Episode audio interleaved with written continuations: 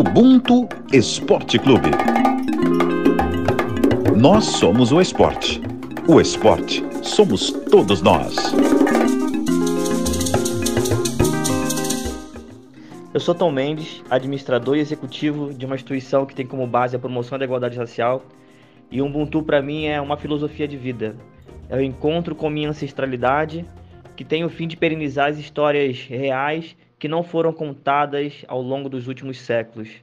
O Ubuntu para mim é ter a capacidade de ficar feliz com o sucesso e o progresso de meus irmãos e irmãs e saber que isso me faz crescer junto. É ser e existir dentro de um espaço-tempo que antes, para além de negado, me foi tirado. É estar vivo e entender que é inerente à minha ancestralidade fazer pelos meus e espalhar o que é de bom. Salve, salve galera, mais o Ubuntu Esporte Clube começando aqui. Essa definição de Ubuntu que vocês escutaram foi do Tom Mendes, diretor financeiro do IDBR, Instituto de Identidade Brasileira, Identidade do Brasil. É um, quem não conhece, sugiro que conheça as redes sociais, conheça o site, o trabalho do IDBR, que é maiúsculo, importantíssimo.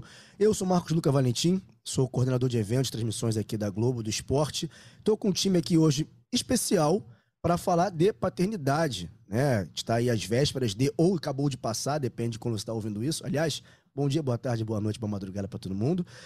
Estou aqui com quatro, me incluindo já nessa, pais. Vou começar apresentando o Diego Moraes, que está aqui do meu lado, porque ele também já é pai, mas não está neste plano, no nosso colo, não tem um contato físico ainda. Diego, repórter, quem não conhece, está perdendo, inclusive. Diego, bom ter você aqui, irmão, tudo bem? Tudo bem, irmão. É isso aí mesmo. Tá, no, tá quase, tá quase chegando. Tá em produção. Tá em produção. produção já foi feita. É verdade, verdade. Já foi feita. Tá em aperfeiçoamento. Tá em aperfeiçoamento, chegando na 25 semana. Isso aí. É que o Marcos fala que eu perco a, perco a conta, mas não perco. Perde, não. se baseia na minha conta. Tô, tô ligado, tô ligado. Por que será, né? É, tá vindo. Meu veio depois, meu veio depois. Uma semana depois. Prazer estar aqui com você nessa resenha e com, esse, com essa próxima dupla aí que você vai apresentar e trazer para esse papo aí. Vou começar com o que é pai há mais tempo, que é o Luiz Teixeira. Luiz, repórter, apresentador também já posso falar, porque é né? Como é que você tá, irmão? Tanto tempo que a gente não participa junto aqui da casa, né? Exatamente, Marquinho. Vou te copiar. Bom dia, boa tarde, boa noite, boa madrugada para todo mundo que escuta mais o Bom Esporte Clube. Para mim é, é sempre uma honra, sempre um frio na barriga participar, porque eu já contei aqui, mas resumidamente, eu pulei de ouvinte para funcionário da emissora, para participante do Ubuntu, isso é, é muito gratificante para mim, e vocês sabem o quanto isso é legal também. Abração para o para o Diego, nosso papai fresco, assim como você, para o Ronald, que eu já antecipo a apresentação e para todo mundo que ouve a gente. Para quem só está ouvindo, é uma pena não poder ver o Luiz Teixeira, porque está entregando um estilo aqui absurdo, aproveitando o frio de São Paulo. É, mas tudo bem. Ronald, o, o, mais. O meio do caminho entre eu e Diego e o Luiz Teixeira, já tem uma estradinha como pai. Como é que você está, irmão? Produtor aqui do GE. Rapaziada, boa noite. É, boa noite, mas boa tarde, bom dia também. É, é, eu passei no período de experiência, né? Agora, né? Ele acabou de fazer um aninho, tá vivo aí, então é uma felicidade tremenda, né? Fala o nome da é, cria. animado pra... E Luiz não falaram o nome da cria? É, então, minha cria é o Daio, que é Yorubá, significa alegria alcançada. É, fala aí, Luiz. Minha Sofia Nogueira Teixeira, nome completo. Sofia foi o nome escolhido pela minha mãe. É, a gente já tinha um acordo, né? Se fosse homem, seria escolhido pela minha esposa. Como foi mulher, é, foi uma escolha da minha mãe. É, desde que minha esposa disse que estaria grávida, eu já sabia que seria mulher, então por isso eu direcionei a escolha para minha mãe. Legal, legal. Olha, a gente tem que liberar o Diego, que ele está desesperado, porque a paternidade. Tá em casa, sabe, é, coisa sabe. de paternidade. Ele tem que voltar para casa logo daqui a muito tempo. E eu queria começar esse papo justamente com ele, porque a gente sabe, né? A gente, não só nós aqui, mas quem escuta o Ubuntu conhece, é, assiste esporte, né? Sabe que o Diego é um esportista de alto calibre, de elite, e é um repórter. E agora vai ter esse terceiro papel, que é pai. Já é pai. Então, a dificuldade que você já contou muitas vezes, inclusive na série, é de ser repórter e ser um atleta. E agora tem esse mais um papel que é o principal da sua vida, que é pai. Como a gente conhece, né? A gente aqui tem vários relatos de vários atletas, homens, que perderam. O Grafite já teve com a gente aqui, o Grafite contando como foi pra ele que tem, tem, tem, tem filhos, perder aniversário, perder batismo, né? Tá longe da cria. O quanto isso é ruim porque tá treinando, tá jogando fora, tá viajando com o time. Como é pra você hoje, né, pensar isso, embora a Aline esteja grávida, você já é pai e como é que a construção dessa paternidade pensando em, caramba, mais uma coisa eu me desdobrar. Você pensa em abrir mão de algo em prol disso, de não perder nenhum momento do, do teu filho? Então, primeiramente, eu comecei a pensar nisso na no que vem a minha renda principal, né? Que é a do jornalismo. Então, eu fiquei pensando assim, como é que vai ser minha escala? Porque como somos quatro jornalistas aqui, e mas nem todo mundo é repórter, né? Então, tem Uhum. várias funções né, dentro do jornalismo. Como repórter, aqui no Esporte do Rio de Janeiro, a minha escala sai diariamente às sete, entre sete e oito horas da noite. Então, eu não faço ideia. Agora a gente está gravando o programa às 20 para as 7. Uhum. Eu não- ainda não sei o horário que eu vou entrar amanhã. Então, para mim, isso é muito louco tendo um filho, porque eu quero levar meu filho para creche, eu quero poder levar meu filho para a escola, quero poder ver a apresentação do meu filho, e nem sempre eu vou conseguir estar presente na função que eu exerço do jeito que está hoje. Então, eu já comecei na paranoia. E juntando isso com o esporte, obviamente eu já estou deixando o esporte, né? Aos poucos. Eu já não compito competições a cada duas semanas, a cada três semanas. Até o momento, a gente está em julho, agosto. É, eu já lutei, eu lutei só duas vezes, que foi o Sul-Americano e o Pan-Americano de Karatê. Inclusive, o Pan-Americano ia ser minha última competição. E aí eu pedi para uma companheira de, de seleção brasileira gravar para mim a minha competição, porque eu queria mostrar para o Malik né, é, a última competição do pai dele. Porque a última competição da mãe dele, ele vai ver, porque o pai dele cobriu a última competição da mãe dele, que foi os Jogos Olímpicos de Tóquio. Então eu queria que meu filho pudesse ver também o pai competindo pela última vez. Justo, justo. E o Malik está previsto para o final de novembro. E dizem que é Sagitário da Sorte. E foi minha primeira medalha com a seleção brasileira. né? Foi a prata no, no Pan-Americano. Então o Malik já me deu sorte, só em, ao fato de eu gravar pensando nele. E agora eu estou classificado para os Jogos Sul-Americanos, Que é. que é em outubro, primeiro de Uhum. outubro. E eu já estou pensando já que é na fase reta final da gestação, né? Faltando aí pouco dois meses para para vir o Malik. Então já fico imaginando como que vai ser esse período ali e já estou imaginando também o pós. Então depois Uhum. dos Jogos Sul-Americanos, cara, tem que agora só viver para a Aline e para o Malik, dar todo o suporte possível para os dois, para eles conseguirem a Aline exercer o parto normal, que é o que a gente quer, e o Malik vir em total segurança também. Então, a gente vai se mudar para São Paulo, provavelmente em novembro, que vai Uhum. nascer lá. A gente mora no Rio de Janeiro, porque a ginecologista da Aline tem Isso é furo de 15 reportagem, anos. tá, gente? Isso é um furo de Então, reportagem assim, aqui. então a gente vai tentar ficar, eu vou tentar me transferir, né, ficar um tempo lá com o Luiz Teixeira, Cuidado. é, nesse mês de novembro, para eu ficar mais próximo da Aline, né, para poder a qualquer momento pode nascer. Então a gente vai Sim. se preparar para acompanhar o nascimento, tá com ela nesse momento. E parto normal é o seguinte: parto normal ele pode nascer enquanto estiver estacionando o carro. Então assim pode, eu quero estar cada vez mais perto. Então não dá para eu estar no Rio de Janeiro Uhum. e ela em São Paulo. Então a gente está se precavendo nesse sentido, nesse momento. E a parte esportiva de atleta vai ser basicamente isso, assim. Depois do, do nascimento do Malik, eu não faço ideia.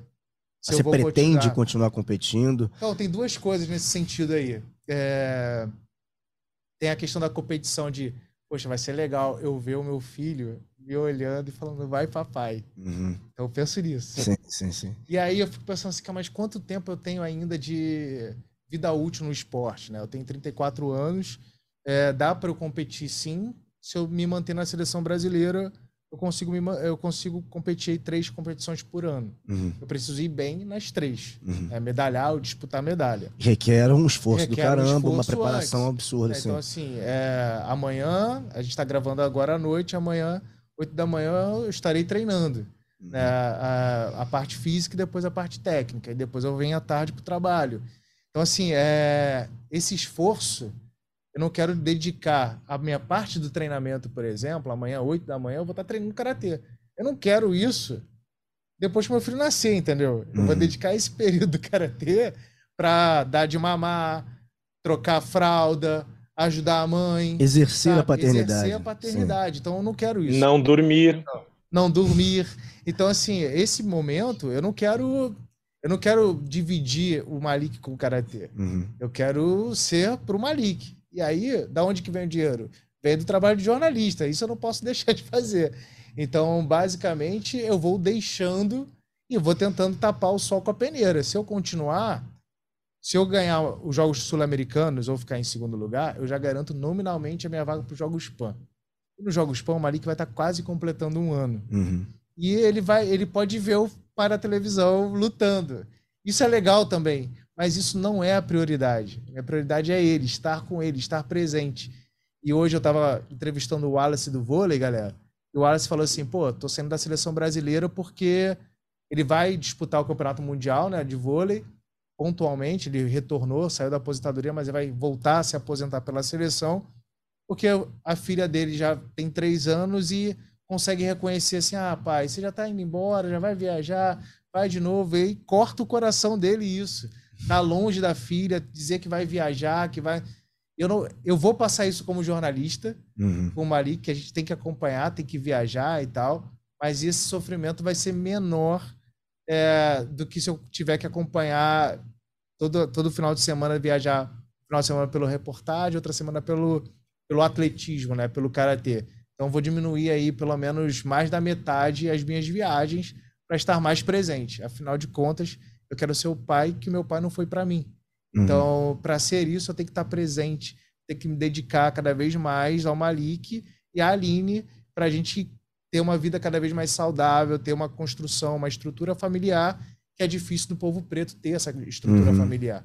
Geralmente é a mãe solo. E eu não quero que a Aline seja a mãe solo, igual foi minha mãe, igual foi a mãe dela. Então, assim, a gente quer criar tudo do bom e do melhor, como você, Marcos, quer com a Elis, como o Luiz quer, como o Ronald quer. Então, a gente quer cada vez estar mais presente na criação, na construção da identidade, na construção da educação, nas escolhas, e não falar assim, isso é papel da mulher, isso é papel do homem. Não, são pais. Pais ali. São, é um homem ou uma mulher cuidando do filho, e se forem duas mulheres, dois homens. Qualquer importa, configuração que qualquer seja de família. configuração da família, é importante que todo, qualquer configuração vai querer o melhor para o seu filho Claro. ou filha. Então, é isso que a gente deseja.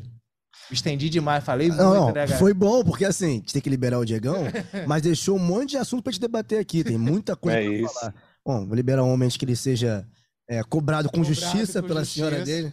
Obrigado, Valeu, irmão, gente. Obrigado, Vamos estar obrigado. Eu vou ouvindo a resenha aqui. Obrigado, galera. Abração. Abraço. Olha, é, eu queria começar assim, valeu, Diegão. Queria começar assim, na verdade, olha, o Diego deixou muita coisa pra gente refletir, pra gente pensar e pra gente falar sobre aqui. É, mas eu queria começar, a gente, enquanto pais, queria perguntar pra vocês como é que é a relação de vocês com o pai de vocês, a relação ou a não relação, como é que é esse contato? É, sei lá. Luiz começou, a- é pai há mais tempo, como eu tô usando esse critério de, de argumentação aqui. Vai você primeiro aí. A minha história é muito louca, né, Marquinhos? Porque é o seguinte, para começar, é, eu e minha esposa somos um casal negro, né? É, não somos muito retintos, mas somos retintos, somos negros. E, e a Sofia não nasceu retinta. A Sofia ela tem traços negros, mas a Sofia tem uma pele muito mais clara. E isso se deve muito ao meu pai, que é branco, e minha mãe é negra, e ao pai da minha esposa, que já faleceu, que é branco, e a mãe dela é negra. Então há uma mistura muito grande é, nessa configuração. E aí, por que, que eu quero chegar nesse ponto? É, a- meu pai e minha mãe, eles sempre foram vizinhos. Eu nasci e cresci em Taboão da Serra, num, num lugar chamado Morro do Piolho, que é um morro, mas o nome do bairro é Jardim Mirna. E as famílias do meu pai e da minha mãe sempre foram muito amigas. E meu avô gostava muito do meu pai, meu falecido avô. Não o conheci quando eu nasci, ele já era falecido. E, e o meu pai sempre foi é, muito mulherengo, gostava muito de futebol, aquele estereótipo que a gente já, já tem dentro da sociedade, principalmente nas periferias. E o meu pai nunca namorou com a minha mãe. Ele teve um, um caso, minha mãe acabou. é, um caso entre os dois, assim, tá? Meu pai não era comprometido, nem minha mãe na época. eles se relacionaram apenas uma vez, não namoraram, e minha mãe acabou engravidando e seguiu como mãe solo. Só que eu acho que diferente das, das outras mães solos, é, na casa da minha avó, é, a gente era em 14 pessoas, assim, era uma casa pequena e muita gente. Então eu fui abraçado ali por vários tios que fizeram papel de pai, várias tias que fizeram papel de pai também, assim como minha avó fez o, meu, o papel de mãe.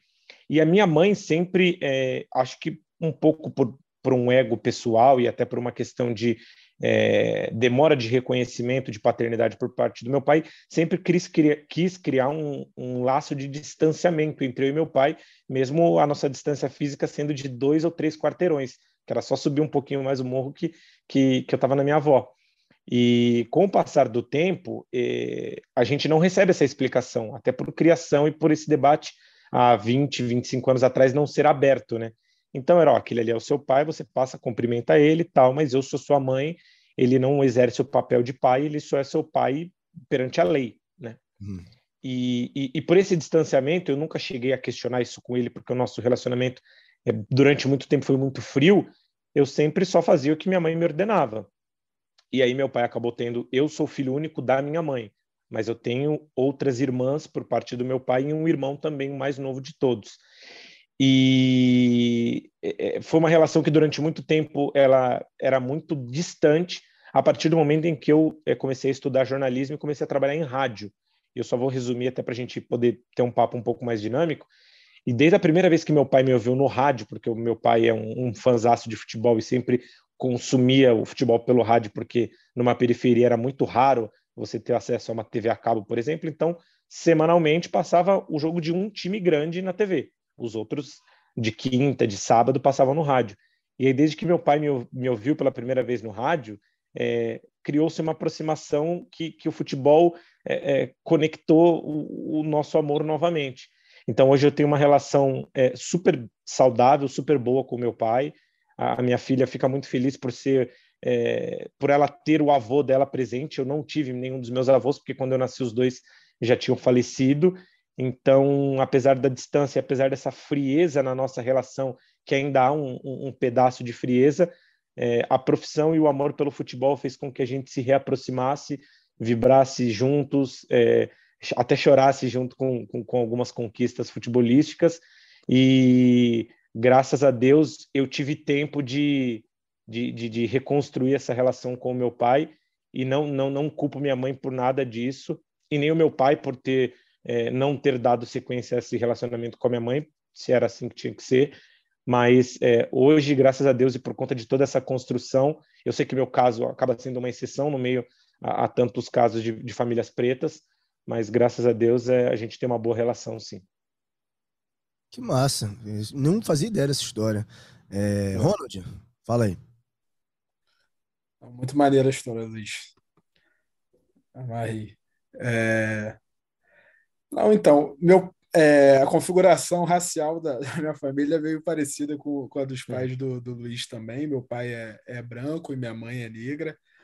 É, o meu pai teve um pai negro também, que a gente não sabe se está vivo até hoje, porque ele sumiu assim da, da família quando meu pai tinha uns quatro anos e tal. E eu vi, assim, ao longo da vida, eu percebi que isso afetou muito a vida é, do meu pai e dos irmãos dele, assim, não tinha como ser diferente, né?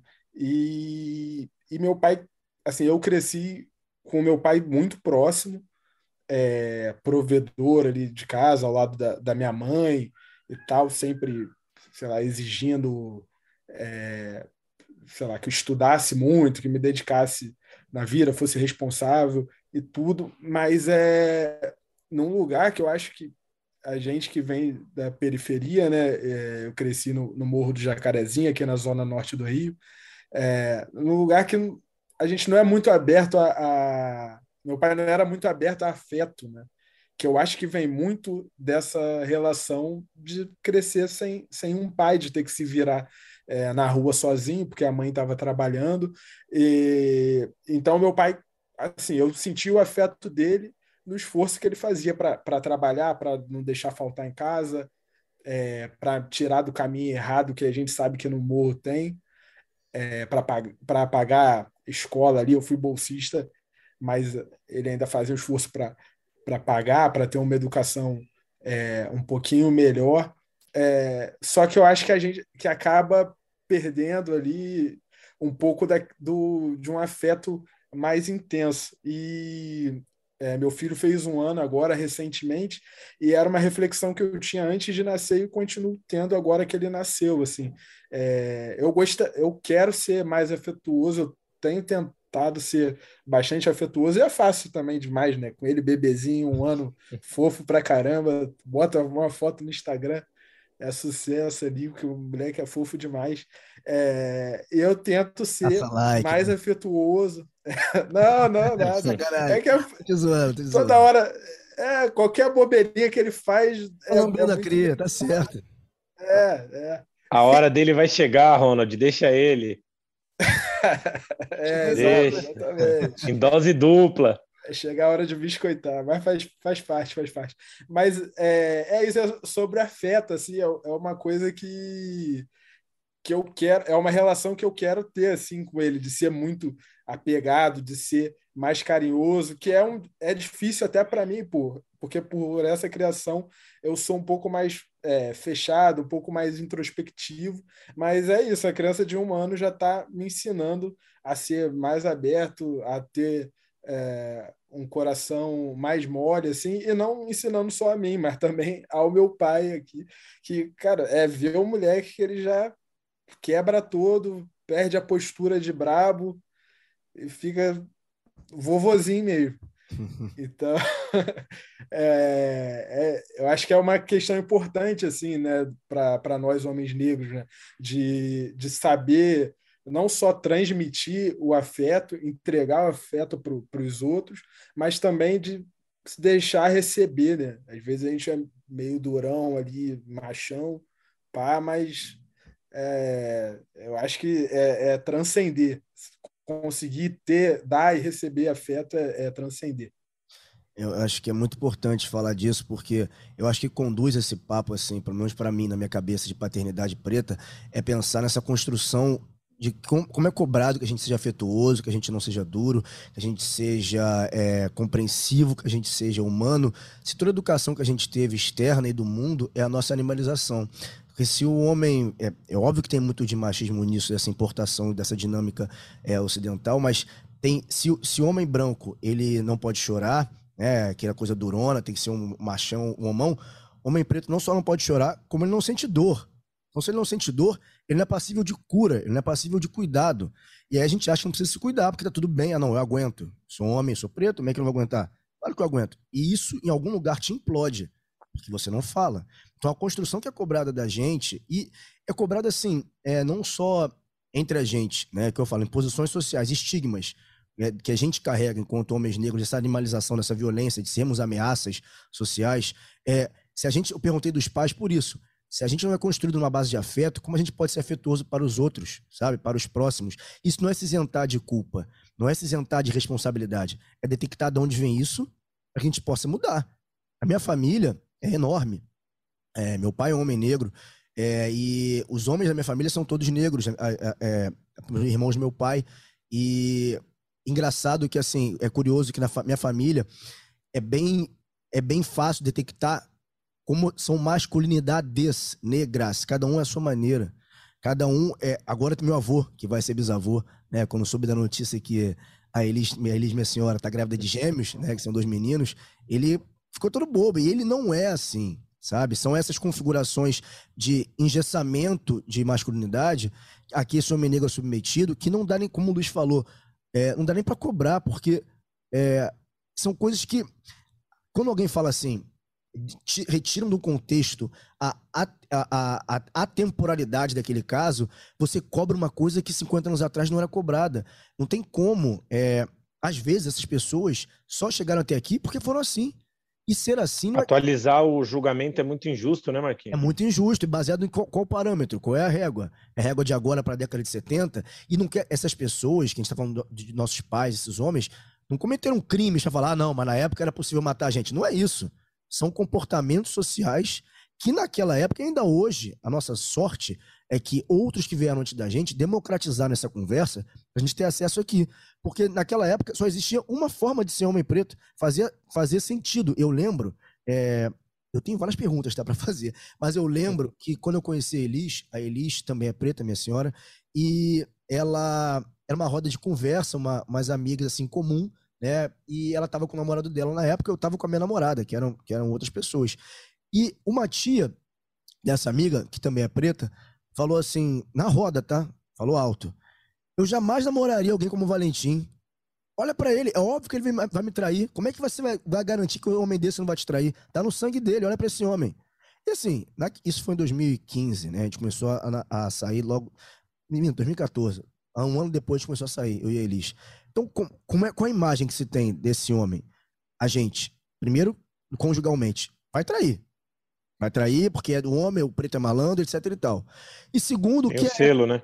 É, é esse, é esse selo. O segundo que é essa coisa da paternidade, porque a gente fica, eu, né, fico pensando em várias coisas. Pô, eu tô prestes a botar no mundo dois moleques pretos. Como é que eu, a gente tem que é, é uma frase que, que é do Frederick Douglass, que ele fala assim: é mais fácil criar crianças fortes do que consertar homens quebrados. A gente está quebrado, cara. A verdade é essa. A gente está quebrado. A nossa missão é se consertar a tempo para que os que estão por vir não precisem consertar, já sejam bons.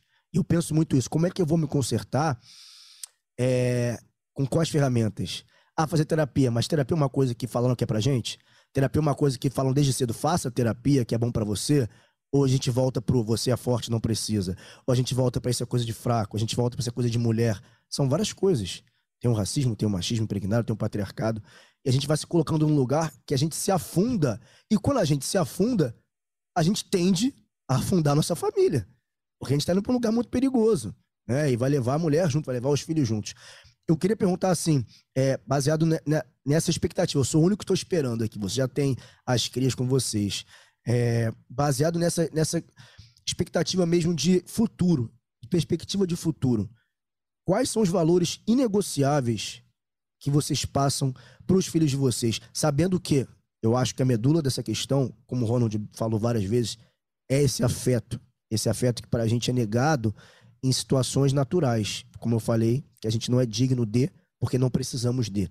Quais são os valores que vocês passam que são que não podem faltar para a filha do Luiz e para o filho do Ronald? Eu acho legal que são duas visões diferentes, mas partindo de um mesmo processo educacional, né? O meu caso é uma menina e, e do Ronald é um menino. Eu só faço essa diferença de gênero até pela, é, é pela questão da idade, né? Que, que a Sofia está com 7 para 8 e, e, o filho do Ronald está indo para dois anos.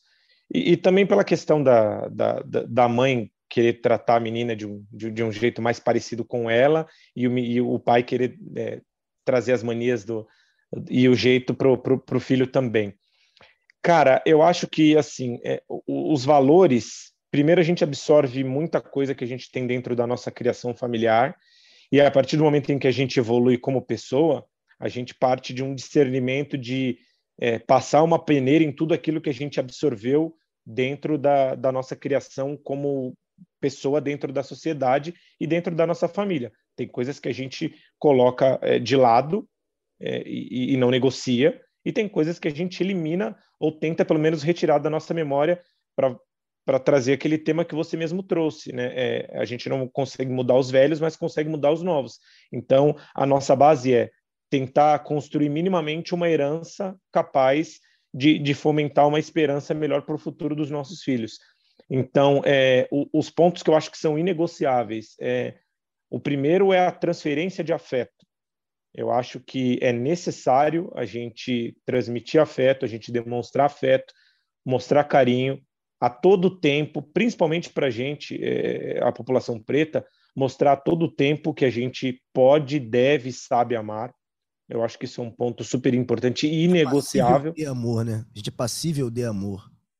Exatamente. É, é, principalmente quando esse amor é transmitido por um homem preto, por toda a generalização que tem em cima dessa masculinidade, dessa questão de é, é, virilidade, dessa questão do, do homem preto ter sempre que ser o que não chora, o que não sofre, o que não sente dor e, e o que é o responsável por tudo que é braçal e não sentimental. Então, eu mesmo quando a minha filha está com 7 para 8, mas como a mulher é sempre um ser humano muito mais evoluído e mais avançado, a Sofia tem 7 com idade mental de 20 anos, né? Então ela ela é, quando eu começo a beijar e apertar muito ela e, e, transmitir esse carinho, ela tá tão acostumada que ela fala, pai, na frente das minhas amigas não, né? Com sete anos de idade. Tá bom, pai, já deu. Mas assim, é, é, só, só para resumir, o, o, carinho, o afeto e a demonstração de amor, eu acho que é algo inegociável. É, o respeito para com todas e todos, eu acho essencial. E aí o respeito ele transcende a questão de raça, de gênero, de etnia, de, é, de nacionalidade, de tudo. É, a, a, educação em cima do. E aí eu parto também da, da, da esfera do respeito para a parte da educação, em cima de é, temos que entender e respeitar as pessoas exatamente da forma como elas são, porque nenhuma é igual à outra. É, nem na cor do cabelo, nem na cor do olho, nem no desenvolvimento genético do corpo, e também nas opções, escolhas e, e, e tudo que você determina para a sua vida seja social, sentimental, afetivo ou profissional. É, é, são dois pontos super importantes. Eu acho que um que cabe muito também, é, é e, e, esse eu acho que é fundamental até para a nossa discussão, principalmente envolvendo a, a questão do, do, do, povo preto, é nunca desacreditar ninguém de nada. E eu vou, vou tentar explicar isso de uma forma bem resumida. É, durante muitos anos, principalmente pelo fato de eu ser é, um homem negro, eu fui desacreditado por muitas pessoas, inclusive pessoas da minha família, né? Em momentos de raiva, em momentos de, de discussão familiar, que a gente sabe que tem, em momentos de dificuldade financeira que acaba eh, gerando essas discussões familiares, é, eu, eu, era, eu tinha os meus sonhos muito desacreditados, por ser um homem negro de periferia, não estou querendo romantizar, muito longe disso, mas assim, é, como que você vai ser jornalista, ou como que você vai é, realizar isso se você não tem isso, ou ah, o máximo que você vai ser é um, um bandido quando você crescer. Eu já ouvi várias coisas é, de várias pessoas, de dentro da minha família, de fora da minha família, de dentro da, da minha escola, e assim, é, a gente não tem direito nenhum de dizer o que as pessoas podem ou devem fazer, ou mesmo desacreditar essas pessoas dos seus sonhos e das suas conquistas. Então, eu, eu ensino muito para a Sofia e passo isso desde pequeno, porque é, a, a educação passa por isso também, é de respeitar as pessoas, independentemente de quem são essas pessoas, mas principalmente não desacreditar dessas pessoas, porque o, o, futuro ele é muito próximo, ele é muito breve e às vezes ele cobra muito caro, né? E graças a Deus a gente é, não é vingativo, não acho que é um sentimento capaz de, de alimentar um, uma pessoa que quer viver em sociedade, mas é, a gente observa que, que, que o, a lei do retorno é muito forte. Então, por isso que eu, eu, eu, sempre prego isso em discussão em conjunto com a minha esposa também, que também é negra e também passou por muitas dificuldades na vida. Eu acho que são três pilares essenciais para para Sofia para Sofia crescer bem, bem e, e acabar não sofrendo tanto quanto a gente sofreu. Você falou em duas palavras aí, né? É, futuro e educação. E como vocês me conhecem, sabe eu gosto de citar as pessoas. É, Por favor. Uma situação do Malcolm X que para mim é uma das mais perfeitas, que é a educação nosso passaporte para o futuro, pois o amanhã pertence ao povo que se prepara hoje. E essa educação não é só academia, não é só escola, não é só a universidade, né? O que, que a gente passa, a quem a gente está educando, como a gente está educando, por que estamos educando. E como é que você está educando o Daio, que é um, um menino preto como você já foi, né?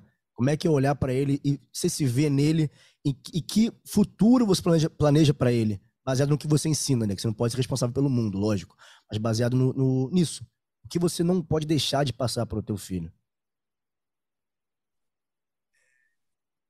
Educação é uma questão complexa, né? Porque assim, é difícil a gente controlar o que, o que a criança vai ser no futuro ali, né? A gente só precisa fazer se esforçar, né?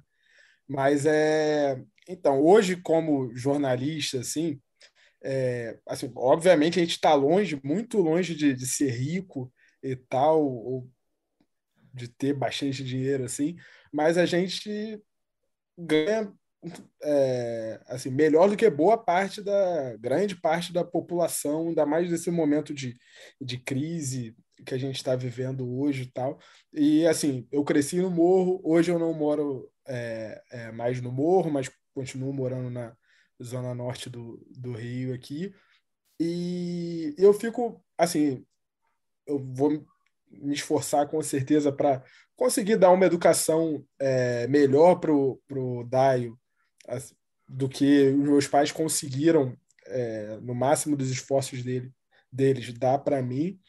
É, mas eu fico pensando que é importante, assim, que tem uma coisa que, não tem preço, assim, que foi esse meu crescimento na favela com uma família é, preta gigante ali, é, que isso dá uma, uma noção para gente de, de Ubuntu ali. É, assim, a gente nasce sabendo, porque palavra, a gente né? cresce né? vivendo. É, a gente cresce é, vivendo. E talvez, assim, hoje a gente mora num prédio. Eu cresci morando num, numa casa de alvenaria no, no morro. É, as casas todas grudadas, todo mundo muito colado, todo mundo junto, a vizinha se mete ali ajuda. É, sabe da vida atrapalha às vezes. Vida, atrapalha, mas é tudo muito coletivo. E aqui, e, e ele não, hoje a gente mora num, num, prédio ali, não tem tanto contato com, com o vizinho e tal. E eu acho que é fundamental ele ter esse contato com, com o pessoal da, da favela. A minha família ainda mora lá e tal. É, ter essa conexão com o subúrbio, com periferia, com as pessoas negras, assim essa questão. Porque, primeiro, que eu acho que traz para ele a identidade. Ele sabe, ele vai sempre saber que ele é. Se ele tivesse contato, se ele tiver essa conexão, ele vai sempre saber o que ele é. Ele nunca vai se perder. A gente, eu acho que é, muitos de nós é, tivemos dificuldades ali para entender a nossa identidade negra ali, apesar de a gente vivenciar é, sofrer muito racismo ali, muito ser muito desacreditado, como o Luiz trouxe. É, mas o momento que a gente tem o um gatilho ali de, de entender a nossa raça como potência, às vezes demora demais. E eu não quero que demore tanto para ele assim, né? Eu não quero que ele seja o, o moleque, tipo, é, o Malcolm X Mirim, nada, não. Eu quero que ele seja o, o, o Daio ali que ele saiba que, que ele é o, o Daio, a potência que ele tem. Mas eu acho assim, um ensinamento que é fundamental é, ele não pode perder essa, essa raiz. Assim. Ele, ele não cresceu no, no morro, mas a raiz dele está lá. A tataravó dele é uma das fundadoras do, do morro quando, quando era quilombo ainda. E, e aí a Bisa ajudou, a Bisa, não, a, a outra tataravó ajudou a, a, construir a escola de samba do, do Morro, o, o primo dele é presidente da escola de samba do lado do, do Jacarezinho, do Manguinhos. É, ele, ele não pode perder essa conexão, ele tem que saber de onde ele veio para ele saber para onde ele vai. É, essa, essa, esse é o né? ensinamento. Né? Essa. Ô, Marquinho, rapidinho. É, o, o Ronald trouxe essa lembrança de, é, de, de, levar o seu filho até a sua origem. E eu costumo fazer esse exercício mensalmente com a Sofia, até por conta das nossas agendas. Hoje eu moro em Osasco e, e nasci cresci em Taboão da Serra, são, são duas cidades muito próximas, né? Mas é, o deslocamento com carro é sempre muito mais fácil, até por se tratar de uma criança. Só que, assim, é, o, o morro de, de ontem não é o morro de hoje, né? Mas mesmo não sendo, e mesmo a gente tendo vivenciado aquilo que nunca mais ninguém vai vivenciar da forma e da maneira que a gente vivenciou, é importante levar os filhos e falar: olha, é daqui que eu vim, aqui que eu brincava, aqui que eu, eu jogava bola, aqui que eu brincava de esconde-esconde. E, e aí, outra lembrança que o Ronald trouxe: a minha avó, uma das fundadoras, é a primeira moradora do Morro do Piolho, a dona Maria das Cabras.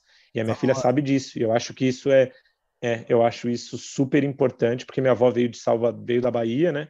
É, ficou um tempo de Salvador, veio para cá e morou um tempo no centro para depois vir para Taboão da Serra, que é mais deslocada do centro.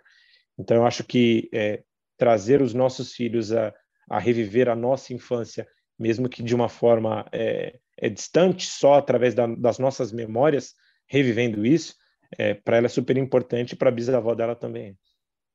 Cara, eu acho fundamental essa questão da essência, né? É... O Pedro Morano acabou de chegar aqui, ele pode sentar aqui, só porque ele tá aqui de, de, de atrás de mim, vai sentar aqui a participar. Tá, tá aqui, tá querendo serviço, senta aqui, vai sentar aqui, tá de bobeira na TV, vai sentar aqui. É... Que a gente já já vai ouvir ele também, que eu sei que ele tem esse ensejo da paternidade. É... Mas eu, eu ouvindo vocês, assim, eu falei, eu tenho várias várias questões, né, dentro de mim, assim, e ouvir vocês é ótimo, porque vocês já exercem a paternidade já há bastante tempo. Mas eu fico pensando assim, é, eu pensando, vou, nós, em algum aspecto, somos exemplos para outras pessoas. Não importa o alcance que seja, não importa se é famoso pra caramba, se não é, mas a origem, a formação e onde hoje estamos, onde hoje nós estamos, fazem com que sejamos espelhos para outras pessoas que ou ainda estão de onde a gente veio, ou não nem sabem de onde a gente veio, mas veem né, isso refletido na gente, né, a tal da representatividade. E aí eu fico pensando o seguinte, né? Eu tenho minha cabeça é uma coisa de louco. Eu fico pensando o seguinte: eu leio várias coisas assim é, que chegam chegam para mim nas redes sociais de, poxa, você vai ser um pai sabe, excelente, vai ser um pai sensacional, porque você parece isso baseado nas redes sociais, as pessoas nem me conhecem, né? O baseado no que eu apareço vez ou outra na televisão. É, pô, vai ser tal. E é óbvio que eu não vou problematizar um elogio, não é essa a questão. É, porque se as pessoas falam isso para mim, é que de, algo de bom eu faço. Porém, é, eu não sei se vocês sentem isso, que isso acaba sendo também uma cobrança de tipo assim, e se eu for só um pai bom? Não basta? Tipo, é um fardo, né? É, não é que, não é que, obviamente, eu vou querer ser o melhor pai do mundo, né? Como vocês também querem, como o Pedro vai querer ser também. É, é óbvio que a gente quer, mas a gente volta a pensar, porque sempre a gente tem que ser duas vezes melhor até na paternidade, não até como se fosse uma coisa irrisória, óbvio que não, mas até no que dependeria só da gente para ser bom, para ser excelente, né? Para produzir o que a gente falou que é a exaustão, que é o afeto. Então eu fico pensando assim, é, é a expectativa que é criada não é de acordo com o que é dado, sabe? Espero que a gente dê uma coisa que a gente não é dada que é a questão do afeto, a questão da visão né, de ter carinho, de ter, de proporcionar. Vocês falando isso de ah, hoje eu estou em tal lugar, hoje eu estou em tal lugar, vindo de onde eu vim, eu penso muito nisso, sempre. É, eu e, e, eles, porque é, é óbvio que a gente quer para os nossos que a gente não teve. É, se a gente teve pouco, quer dar mais, mas esse dar mais sem parecer que é de mão beijada, eu acho que o desafio é esse, né? De, é, ah, tem, tem, tem, que ter um sabor de conquista ali.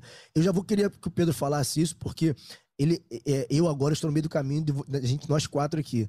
É, o Pedro quer, que, que, quer ser também, quer ser pai, e eu já estou aguardando, e vocês já são, né, fisicamente. É, quando você pensa nessa paternidade, que é uma coisa que você já me confidenciou, acho que nem é confidência que já é público, isso todo mundo que te conhece sabe disso, até pelo teu talento com criança, é, que acompanha o Pedro nas redes sociais, vê que tá todo o tempo inteiro babando na filhada dele. É, como é que você figura, assim, você como pai, é, nesse sentido do afeto? Porque eu te conheço há bastante tempo. E eu posso dizer aqui que de nós quatro aqui, quem aparenta e realmente é mais afetuoso é você. Você é um cara, você é um cara que, que abraça muito, que beija muito a gente, sabe? Isso é raro. Isso é raro. Eu lembro uma vez que meu pai me deu um beijo na rua, é, tacaram coisa na gente, achou que a gente era gay. E foi um problema que meu pai não me beijava, assim, ele parou de beijar por causa disso. É, então, assim, ah, Pedro Moreno, vou apresentar para todo mundo, né? Comentarista de qualquer coisa que quiser saber, ele vai falar, saber falar sobre. Tá de bobeira aqui na casa, o papo é sobre paternidade. Fala do que, que você espera de quando você chegar a esse, esse ponto da tua vida. Pô, vim de penetra aqui, cara. Saí, acabei de sair do Tá Na Área agora, tava, eu fazendo hora, ali. tava fazendo hora para esperar o trânsito do Rio de Janeiro, que tá parado aqui, a Barra da Tijuca. Aí de vocês aqui, vim dar um beijo aqui nesses três pais maravilhosos aqui. Mandar um beijo para vocês, todo mundo que tá ouvindo a gente. Cara, assim, é, o sonho da, da minha vida é ser pai, né? A gente tá nesse, nesse projeto aí já. Tô na fila, tô na fila. Se Deus quiser, sou, sou o próximo aí. Fé, fé. Mas, cara, essa questão do afeto, assim, é, eu sempre, eu, eu, me considero, de fato, assim, um cara carinhoso, assim. Eu gosto muito do, do abraço, do beijo. E isso que você tá, que você tá falando, acho que surge muito em mim, bate muito em mim, até como um complexo na infância, porque justamente por conta do meu pai. Meu pai também não é um cara é, hoje, mais velho, com a minha irmã, ele tem, e com o meu irmão mais novo, ele já é um pouco mais, mais solto, mas comigo e com meu irmão, ele nunca foi esse cara do abraço, e durante muito tempo eu não, eu não entendia isso. Esse porque contato, né? a minha mãe sempre foi, tipo, é, do abraço, do carinho e tal, e meu pai nunca foi. E durante muito tempo eu tinha dificuldade de entender isso, e era um complexo mesmo, assim, de deixar mal e tal. Pô, meu pai me dá um abraço, me dá um beijo. Não... E aí depois, conversando com a minha mãe, com a minha avó, é, mãe do meu pai e tal, e depois eu fui entender porque que acontece. É, foi algo que ele nunca teve. Porque na história do meu pai, o meu avô, é, eu, eu, tinha um tio que era o filho mais velho, que era acima do meu pai. Uhum. E esse, esse tio foi assassinado, enfim, que meu pai é, é criado, nascido e criado na favela da Maré. É, aqui no Rio de Janeiro e meu tio foi assassinado por, pelo tráfico e tal. Então, depois que aconteceu isso com meu tio, é, o meu pai, o meu avô passou a ter uma educação muito rigorosa com meu, com meu pai e com meu tio mais novo que é abaixo do meu pai, assim, uma educação muito rigorosa mesmo de não ter afeto, não ter porque na cabeça dele, cara, eu perdi um filho pro, pro, pro, pro tráfico, tipo, eu não posso perder outro, uhum. entendeu?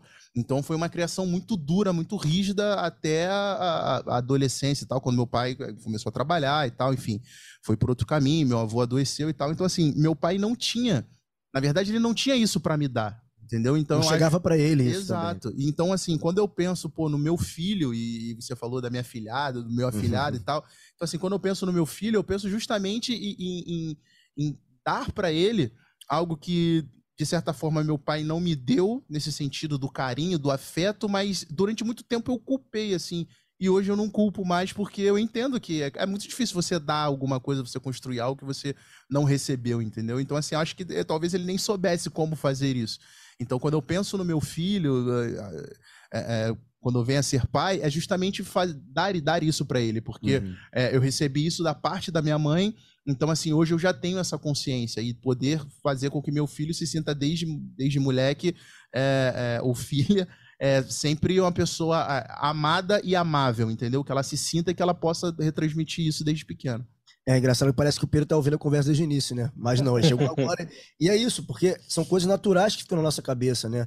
Essa negação, como a gente estava falando aqui várias vezes, essa animalização que a gente tem, que não somos seres amáveis, portanto não somos dignos jamais nem ser amados também. Mas eu queria repassar para vocês essa inquietação que eu tenho de disso, de eu tenho a sensação é, e acho que vai piorar porque eu me conheço de insuficiência, de não importa o que eu faça, eu vou ser insuficiente é, enquanto pai, porque primeiro que são duas crianças, né? Então já tem um trabalho dobrado e segundo que é, eu jamais vou entrar em conflito com a Elis de quem tá mais cansado, que sempre vai ser ela, isso é óbvio, isso é óbvio. Porém, é, essa, essa, essa sensação de insuficiência, de, de incapacidade, parece que não vai passar, porque é o que eu tô falando. É que parece que cria-se uma atmosfera, uma atmosfera terrível, cria-se uma atmosfera de que, de que nada que a gente faça vai ser suficiente, que é o que eu falei, né? Aquele negócio tem, tem que ser duas vezes melhor. Isso chega para vocês, vocês passam por isso, vocês pensaram nisso ou ainda pensam, ou é só coisa da minha cabeça, essa questão de cobrança de vocês com vocês mesmos de ter que ser esse pai absurdamente fantástico? Eu sou um cara muito ansioso, né? É, assim, desde, desde moleque, por vários motivos. E não só dentro da, da paternidade, mas na questão profissional, em estudo, em relacionamento, eu sempre fui um cara muito ansioso e isso acabava me atrapalhando em muitas coisas, até o momento em que eu entrava em ação para exercer aquilo que me causava ansiedade. E com a paternidade, é, o Ronald vai entender muito bem o que eu estou falando, é, é, um aprendizado diário. É, primeiro que, a partir do momento em que a criança, o menino, a menina nasce, e você percebe que a partir daquele momento você não é só você e sua esposa, ou só você, é você e mais uma unidade, que a partir daquele momento é, há um ser ou dois, no seu caso, dependendo de você, você inicia um novo processo de construção, de evolução social dentro da sua vida. Então, Marquinho, eu acho que tudo que você pensa nesse momento, hoje, como perfeição de afeto, como é, busca pela perfeição do, do, do, máximo carinho, sem tentar deixar a rigidez de lado para não dar nada de mão beijada, isso tudo vai passar a partir do momento em que você tiver as duas crianças no seu braço. Porque a partir dali, a sua preocupação não vai ser essa a sua preocupação vai ser o dia a dia e manter essas duas crianças educadas, saudáveis e sempre com um sorriso no rosto. E você tem uma coisa que eu acho que é, alguns pais não têm, que é uma companheira muito forte do seu lado. Então, é, eu acho que isso vai ser é, essencial na evolução, e eu falo por experiência própria, porque eu tenho uma companheira muito, muito forte também do meu lado, e, e não é uma força que, que se remete ao povo preto, tá? Só para a gente não, não, não, não, generalizar e não, não usar aqui uma muleta. Mas é, é, não romantizar, muito bem. Mas é, é, é uma força de, de, de uma mulher que superou muitas coisas na vida também, inclusive por questão de paternidade, porque minha esposa é mãe de, de, de, de, um hoje adolescente, já entrando na fase adulta de 18 anos, que é o meu filho, meu enteado, que é o Fábio. É, e, e, e, ela teve várias lições que ela me ensinou e me ajudou durante todo esse processo de gestação e também depois do nascimento da Sofia. Então, é, eu costumo dizer que a gente nasce para uma nova vida. Então, se hoje o Marcos é ansioso e não vai deixar de ser, ou, ou perfeccionista e não vai deixar de ser, ele vai saber se adaptar à, à nova situação e com o tempo você nem vai lembrar dessa preocupação, porque a sua preocupação vai ser sempre trazer o melhor para eles. É por aí, Ronald? Eu pergunto que eu não sei ainda. É, não, é, é esse ritmo mesmo. Mas é, cara, então eu como fui pai é, mais recentemente, assim, você provavelmente está vivenciando isso. É, a gente está se deparando, assim, a gente está vivendo nesse mundo que o, o Twitter ali dita o que você tem que ser, ali, dita os padrões ali de quem é o pai bom, quem é o pai ruim, assim e, e pressiona muito você a performar é, certas atitudes, a ter certos, certos cuidados ali que às vezes nem são indicados pelos médicos. E aí eu acho que no caso da gente que é negro é, é ainda mais cruel, assim, porque também aconteceu isso comigo. Um monte de gente falando, nossa, pô, Ronald, você vai ser um pai incrível e tal, tal, tal. Só que a gente assim, não, no primeiro momento a gente não, não quer nem, nem vislumbra, assim, não é que a gente não queira, a gente não consegue nem vislumbrar a possibilidade de ser um, um pai perfeito, assim, porque a gente só quer é, dar conta, uhum. fazer o filho crescer é, bem, saudável e tal.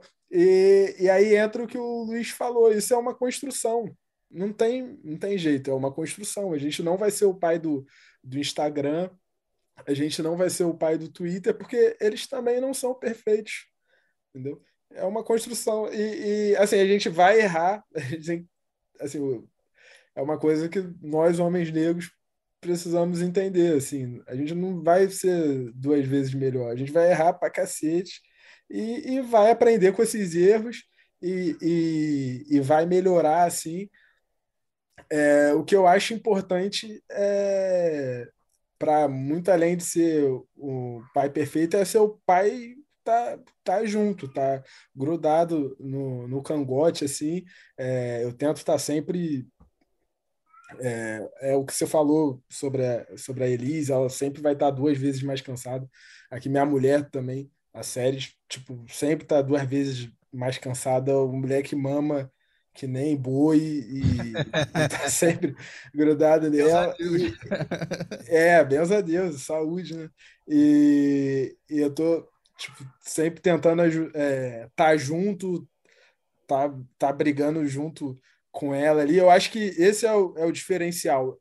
É tá junto, tá brigando junto, porque o resto você vai, vai aprendendo, vai estudando, vai se esforçando, mas eu acho que é, esse peso adoece, assim, né? é, assumir para si essa, essa ideia da, da perfeição adoece e, e, no fim não, não quer dizer nada, assim, não significa nada. Eu queria fazer uma pergunta para vocês. Se vocês já tiverem tocado no assunto, me, me perdoem. A gente corta qualquer é, coisa. Pois é. Não, mas então, eu queria saber de vocês, é, primeiro, assim, como é que vocês veem na cabeça de vocês? Porque assim, eu fico pensando muito nisso, sobre. Até em relação à minha filhada. Minha filhada é branca e tal, mas rolou um episódio que meu, o, o, o pai dela, que é branco, também veio conversar comigo, que ela chegou em casa e falou assim: é, pai, é, tem um menino, tem só um menino na minha sala do colégio que tem a pele mais escura que a minha.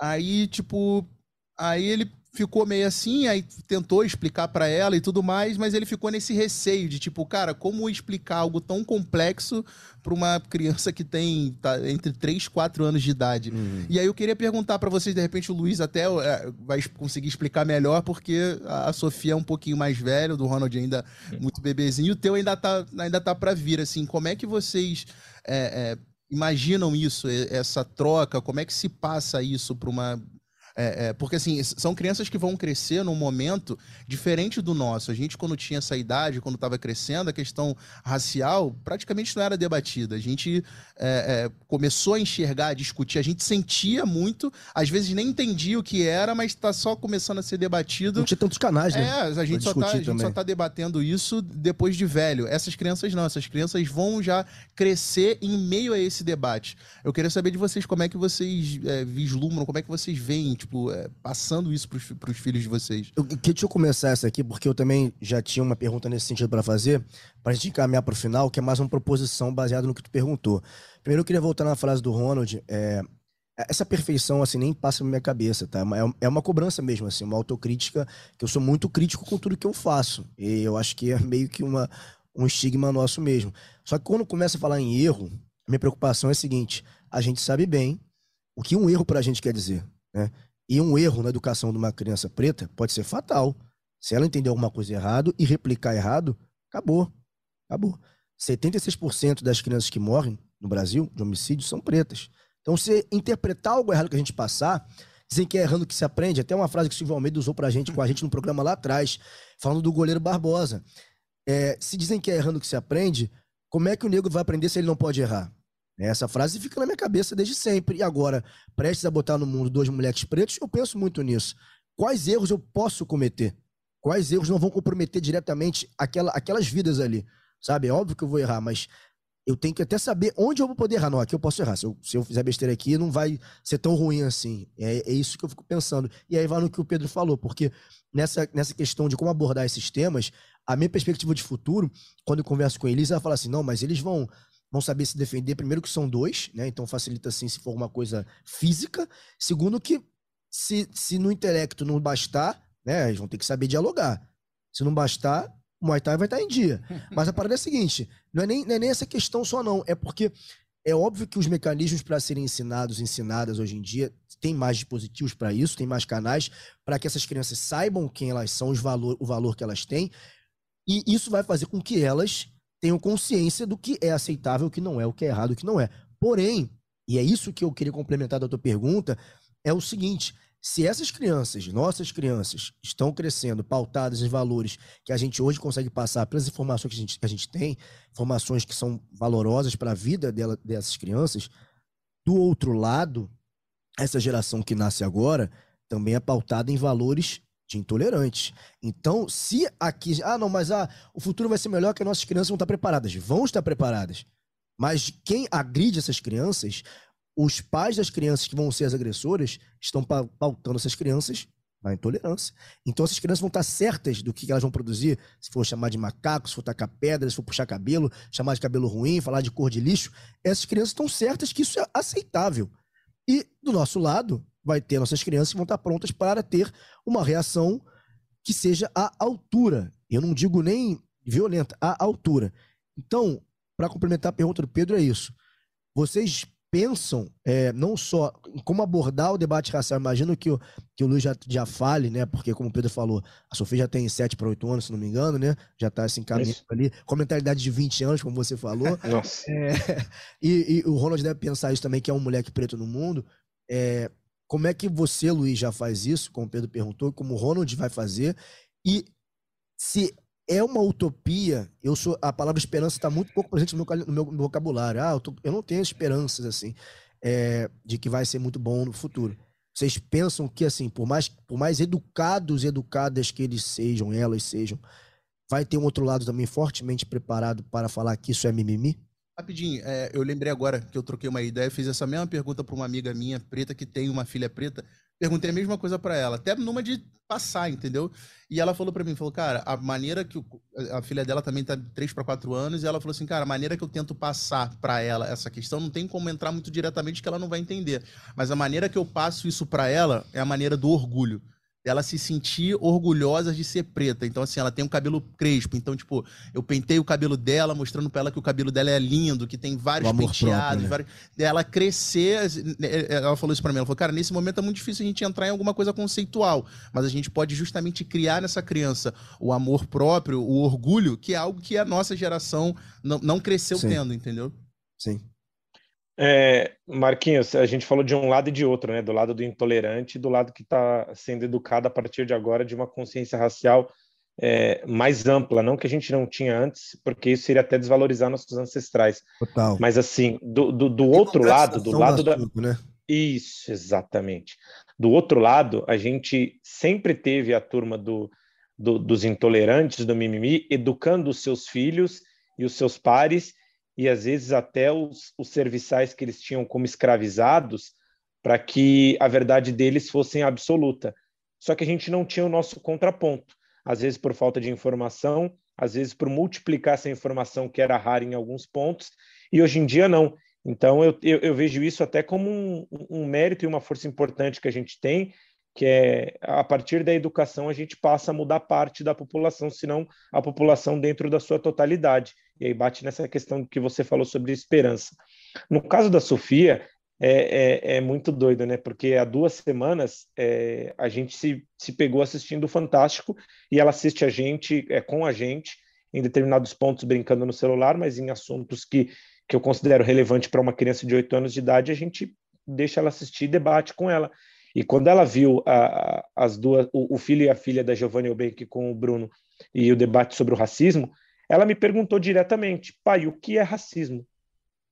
E eu fiz questão de explicar é, de uma forma didática, porque é, o Thales Ramos, nosso companheiro aqui do grupo, chegou a dar um livro do Ebicida, um livro infantil de presente para Sofia, é, assim que eu retirei ele quando eu, quando eu visitei aí a, é, o Ion, os estúdios da Globo, eu li para ela, ela super se sentiu interessada, semanalmente ela lê sozinha, até para ser introduzida essa questão da, da diversidade do debate racial dentro da sociedade.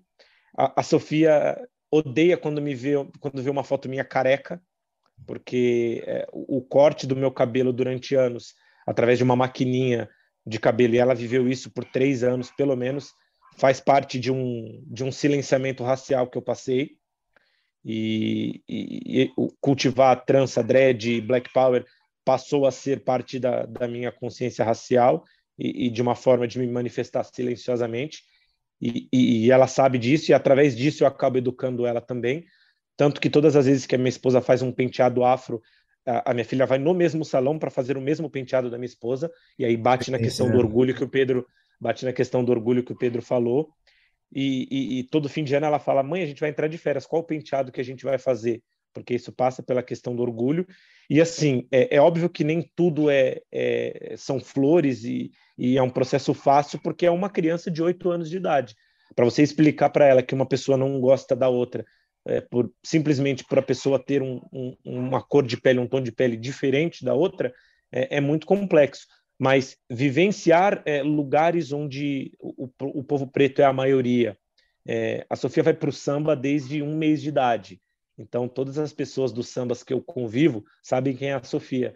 A Sofia é, marca presença no Vai Vai desde que ela se entende como uma criança, ao lado da minha mãe, que é uma passista de escola de samba, onde a maioria que está lá dentro é, são pessoas negras. Então, eu acho que você ambientalizar a criança e fazer com que ela entenda que aquilo faz parte da vida e da cultura não só dela, mas do país dela, mostra que aquilo não é algo diferente, aquilo é algo natural para a cultura e para o país dela. Diferente é quem pensa diferente, para a gente não, não usar outro termo.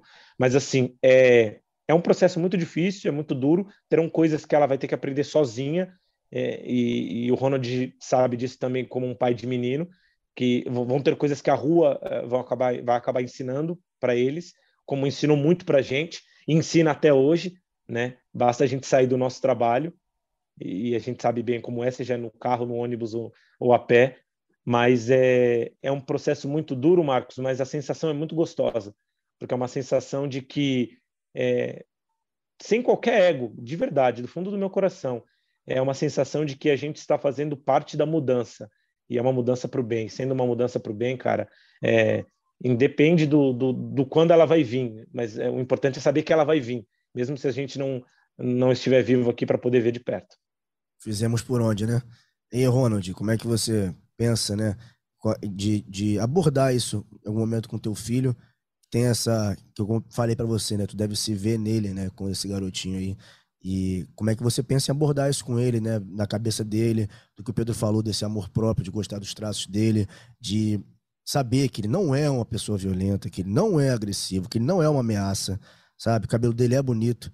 Como é que você projeta nos próximos anos na tua cabeça isso?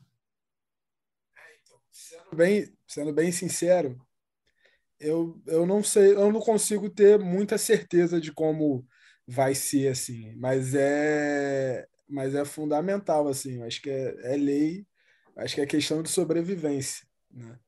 É, assim, obviamente a mãe dele é, é professora, é, na escola ela já ela para os alunos ela já trabalhava com, com questões é, negras e tal. A minha mãe também é, é, professora e ela também na escola trabalha, tenta passar é, as questões de, da, de cultura negra para as crianças desde pequenininhas, é, trazer conexão com, com a África. É, assim, antes de ser pai, antes de pensar em ser pai, é, eu li um, um, livro, primeiro um texto na Piauí, um trecho do livro, e depois eu li o livro inteiro, Entre o Mundo e Eu, do Tanise Coates, que é um, ele é um jornalista e hoje ele é roteirista também, inclusive acho que escreveu parte do, do Pantera Negra. E esse livro é uma carta ao filho dele, na época que ele escreveu, se não me engano, o filho tinha uns 15 anos, e, e ele fala da infância, da juventude dele.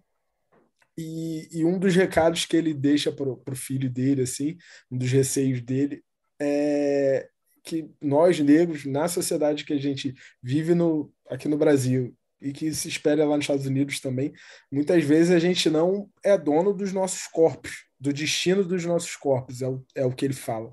Porque a qualquer momento pode vir é, um policial, dar uma dura, e qualquer movimento que você faz, você atirar. Eu já, eu já, eu e uma equipe formada por outros dois profissionais negros é, na TV, já tomamos uma dura de fuzil na cara dentro do carro da TV.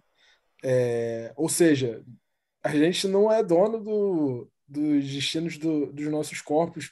É, por mais que a gente estude, por mais que a gente é, se potencialize ali.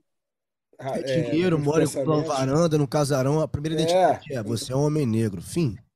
Isso, e, e ele vai ter que lidar com isso em alguns, em alguns, em muitos momentos é, da vida dele. É, e isso é, é, um desafio mesmo, assim. A gente vai tentar ir no que pode. É, é, a conexão que o, que o Luiz puxou na escola, na escola de samba. A gente já colocou, é, ele poderia ter colocado numa creche particular. Agora ele está numa creche no, num morro aqui perto de casa da prefeitura, a mãe dele é professora da, da prefeitura, a conexão com outra, a, a maioria das crianças, dos pais da creche, a grande maioria é negra também.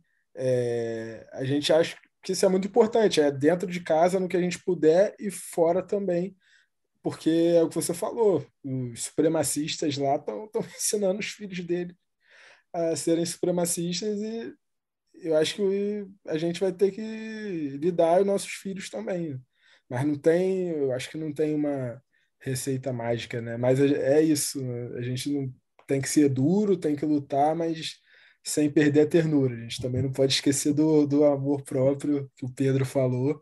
É, isso eu acho que é uma força, isso é, é, o que faz a gente crescer forte e não quebrado. Se a gente só fica com, com ódio e, e querendo brigar sempre, a gente vai ficar mais velho quebrado.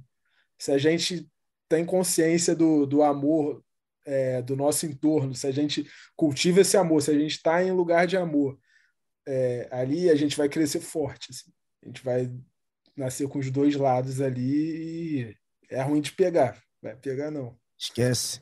Eu, a gente tinha muito mais para falar. Eu acho que, é, na verdade, a ideia do podcast sempre é deixar reflexões, né? Sem verdades absolutas. Eu acho que se a gente cumpriu bem aqui, né? Foram pontos de vista diferente. Antes de tu sentar, o Diego tava aqui e teve que sair ah, é, correndo. É.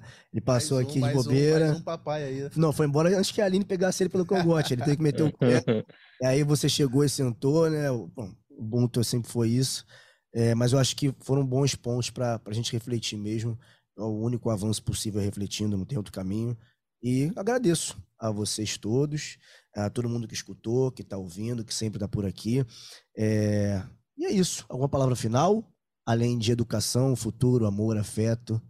A gente falou. Eu quero deixar um, um recadinho aqui muito rápido. É, quando a Suzane é, me disse que estava grávida, eu tinha dois empregos, né? Um por paixão, trabalhava em rádio, mas eu não tinha remuneração, e o outro por profissão e por sobrevivência, que era um editor de esportes de, de um portal grande aqui de, de São Paulo, de uma grande emissora de São Paulo, que não é a atual que eu trabalho.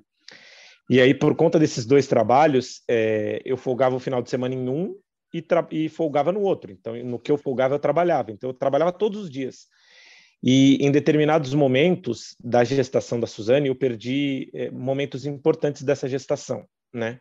É, porque a gente ainda não era casado, ela ainda morava com a mãe dela e eu morava com a minha mãe.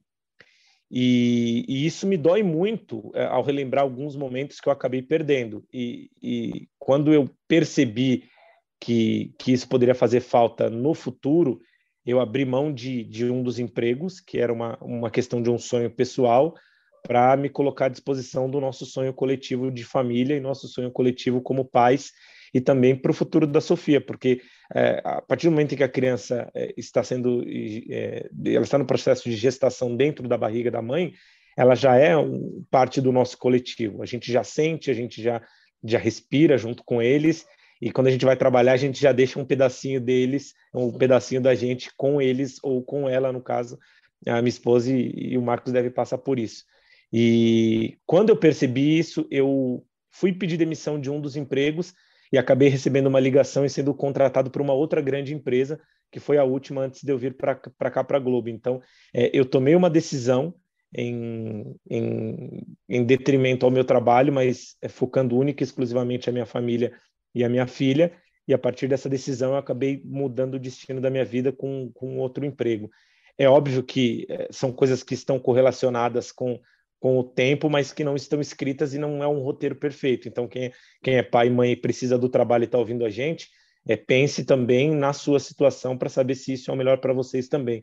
Eu só estou compartilhando aqui algo que aconteceu comigo e que é, psicologicamente fez muito bem para a minha cabeça e emocionalmente fez muito bem para o meu coração acompanhar a reta final do, é, da gestação da Suzane com a Sofia, o nascimento e até hoje eu tenho apenas um emprego só, não sou mais o Júlio, o pai do Cris, e isso me deixa muito feliz por ter o um emprego, mas principalmente por acompanhar o crescimento da minha filha. Sensacional, sensacional. Bom, vou terminar então com mais uma citação, que vocês sabem que eu gosto.